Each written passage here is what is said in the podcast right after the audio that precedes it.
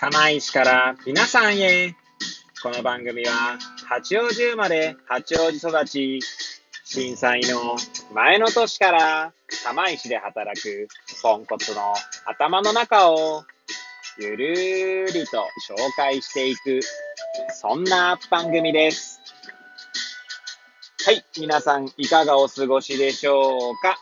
変な髪型をしたポンコツ薬剤師こと町田和俊でございます。というわけでですね、今日も気軽にゆるりとおしゃべりしていきたいと思います。さてさて、今日は何の話をしよっかなーって感じなんですけれども、収録日時はですね、令和3年5月の21日の金曜日、時刻は17時10分を回ったところでございます。いつものようにですね、この時間は、えー帰宅中のですね、家に帰る車の中で、えー AirPods をつけてですね、運転しながらお届けしております。まあ、いつもよりですね、ちょっと早めに帰っているんですけれども、まあ、これはですね、まあ、早番出勤だったので、まあ、朝8時からですね、まあ、5時までということでですね、えー帰っているところでございます。はい。で、いつものようにですね、何の話をしようかな問題なんですけれども、そうですね。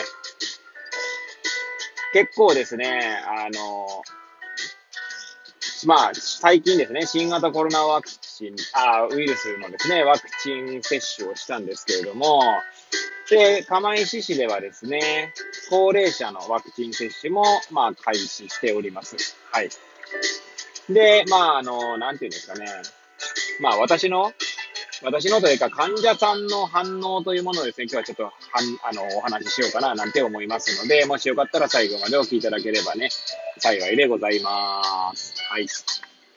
で、釜石市ではですね、えーまあ、どんな形になっているかというと、別にそんなにあの、奇抜な方式は取っておらずですね、まあ、集団接種会場があります。えーそれはですね、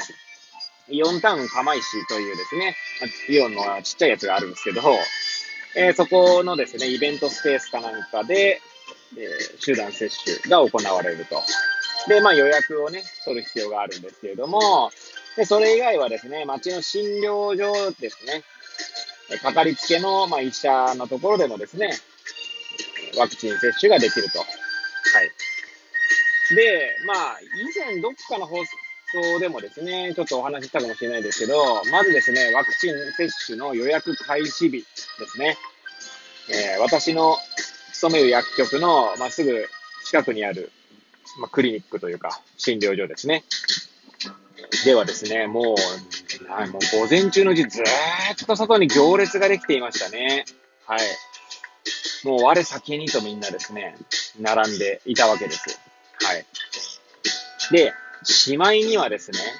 まあ、ここ最近でもまだ予約の受付しているんですけれども、えー、その近くのね、クリニックでですけれども、はい。えー、そこではですね、予約番号が600番とかなってるんですね。はい。600番ってすげえなと思って、まあ、聞いてはいるんですけど、で、まあその、大半の人がですね、まあ高齢者ってこともあるんでしょうけれども、まあいつもですね、お世話になっているところで安心して打ちたいっていう気持ちを持っている方ですね。はい。まあその気持ちはですね、まあ確かにわかるんですけれども、まあワクチン接種っていう観点から言ったら、まあ、早く打ちたいっていうのも一つなんじゃないかなと思ってですね、まあ例えばですね、早く打つっていう意味では、それこそ集団接種会場とかですね、あるいは、まあ、空いているクリニックとかもあるんですよ、実はね。はい。もうすぐ予約できましたみたいなとこもあったりとかして。はい。まあ確かにかかりつけ、そしてかかりつけの医者かって話はさておきなんですけど、まああんまりですね、皆さん、まあこの釜石のね、まああくまで私が見る、私がこう話を聞く限りではではあるんですけれども、まあ、ご高齢の方々はですね、まあ、いつもの病院で打ちたいという思いを持っている人が多いなと思いますね。はい。もちろん、えーですね、しかもですね、クリニックの方もですね、まあ、いつもですね、うまく、うまくというか、あの、当やうちの薬局とはですね、えーコミュニケーション取りながらやらせていただいてるんですけど、まあ、聞いた感じだとですね、当初はですね、週、1週間に、5人っていうペースだったそうです。あの、予定していたのはね。で、それで予約番号500番とかって言ってたので、そのペースだとですね、あ単純計算ですよ。1週間に5人で500人なので、100週間かかるわけですよね。で、そうしますと、で、それまた単純計算ですよ。1年間じゃ終わらないっていうような状態になってたので、まあさすがにですね、あの、病院の方もですね、あの、釜石市と掛け合って、ワクチンをですね、もう少しこう、増やしてもらう方向で今話を進めております。はい。で、まあ多分その、結構早いペースでね、もちろん国の方からも、あの、いついつまでにワクチン接種完了みたいな、そういったスケジュールの問題もありますし、はい。なのでそこをですね、あの、調整しようとやっているところですね。はい。いや、まあ、おそらくですね、当初はですね、各クリニックに割り当て分が決まってたんだと思うんですよね。で、私、まあ、釜石のですね、まあ、病院の先生方というのは大体こう、顔見知りにな、な、まあ、なっています。私に限らず、まあ、釜石っていうのはですね、医師と歯科医師と薬剤師の距離感がとても近いですね、まあ、あの、とても仕事のやりやすい地域でありますので、話を聞いていると、もう割り当て分が終わっちゃったんで、そこでおしまいですみたいなクリニックもありますね。はい。まあ、多分その分ですね、まあ、こう回してもらってるっていうのもあるのかもしれないですね。そのうちの近くのクリニックはね。はい。で、まあ、そんな感じでですね、皆さんね、やっぱりこう、安心して打ちたいっていうのがあるんですかね。まあ、私なんかどちらかというと、私の考えですけど、私自身は早く打ってしまいたいなっていうのが、まあ、あるので、まあもちろん医療従事者枠でね、打てたんですけれども、私だったら、例えば集団接種会場を予約しようと努力するかななんて思ったりはしますよね。はい。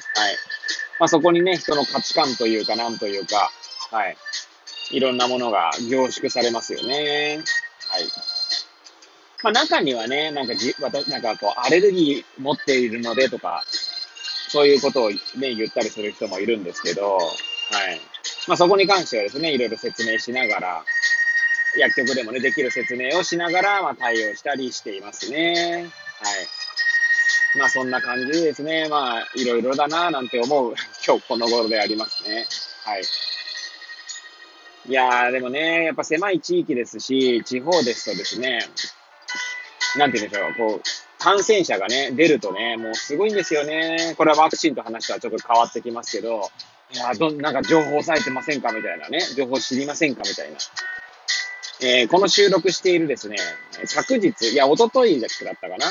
?2 日前ぐらいにですね、ちょうど釜石にも感染、感染例があったんですね。50代女性っていうところであったんですけど、いつもですね、まあ、こう、連携を取らせていただいている施設の職員さんからですね、電話がありまして、いや、なんか情報知ってませんか？みたいな。50代女性って聞いたんですけど、みたいな。まあ、個人的に思ったのは、いやいや、そんなん知るわけないでしょうと。ちょっと心の中で突っ込みを入れながらですね、まあ、さすがにそういう対応はできませんので、いやー、まあ、普通に丁寧には対応しましたけれども、いやー、すごいですね。なんかね。まあ別にこれね、釜石だけの話じゃないと思うんですけれども、ね、この、なんか嫌な世の中だななんて思いますよね、この、このコロナが、コロナによって生まれたこの風潮というかね、ちょっと若干魔女狩りチックな、はい、と思ったりもしますね。はい。まあ、そんなことをですね、ちょっと愚痴っぽく語ってしまいましたね。はい。という感じで、まあね、ワクチン接種についてね、まあ、私の見る釜石の高齢者の皆さんの、まあ、なんだろう、感覚みたいなものをですね、ちょっとご紹介させていただきました。はい。というわけでですね、いつものようにぐだぐだと話してまいりましたけれども、最後までお聴きいただき誠にありがとうございます。えー、これを聞いていただいた皆さんが、より良い一日を過ごせますようにとお祈りさせていただいて、今日の放送を終了したいと思います。それではまた明日皆さんお会いいたしましょう。さようなら。